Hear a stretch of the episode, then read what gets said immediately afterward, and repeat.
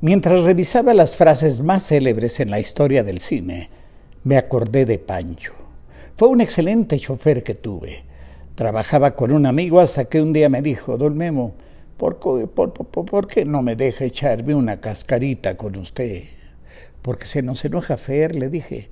No, Don Memo, ya le dije a él y dice que no hay fijón, él ya aceptó. Pues si no hay purrún, adelante, le dije.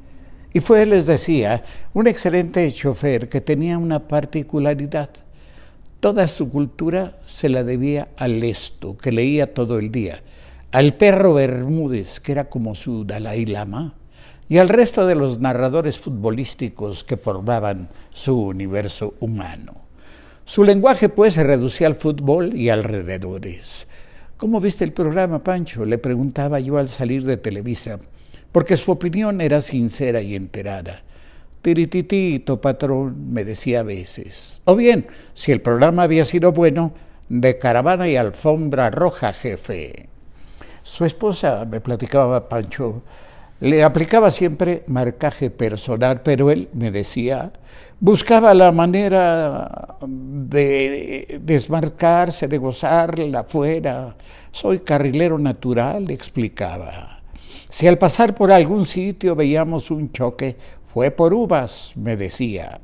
Y cuando con una rápida maniobra lograba esquivar un auto que casi nos pegaba, gritaba ¡Metal! y seguía manejando feliz de la vida.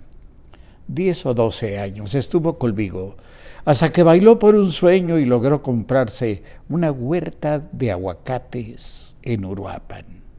Allá debe estar en Uruapan, cultivando su cultura y su lenguaje con las transmisiones del fútbol. Debe seguir haciéndole túneles, túneles al marcaje para cumplir su vocación de carrilero natural.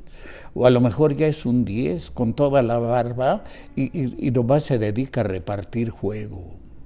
Lo malo de Pancho es que ya me quitó el espacio para hablar de lo que yo quería las frases más célebres en la historia del cine y del sueño que tuve alguna vez, dedicarme a hablar como Humphrey Bogart, como Rick en Casablanca. Parafrasear, por ejemplo, con el labio superior inmóvil y acero sueco en la mirada de todas las taquerías, de todas las ciudades del mundo, ella tuvo que entrar a donde yo estaba. Expresar con un tono agridulce, con débil esperanza. Bueno, después de todo, siempre estará Toluca.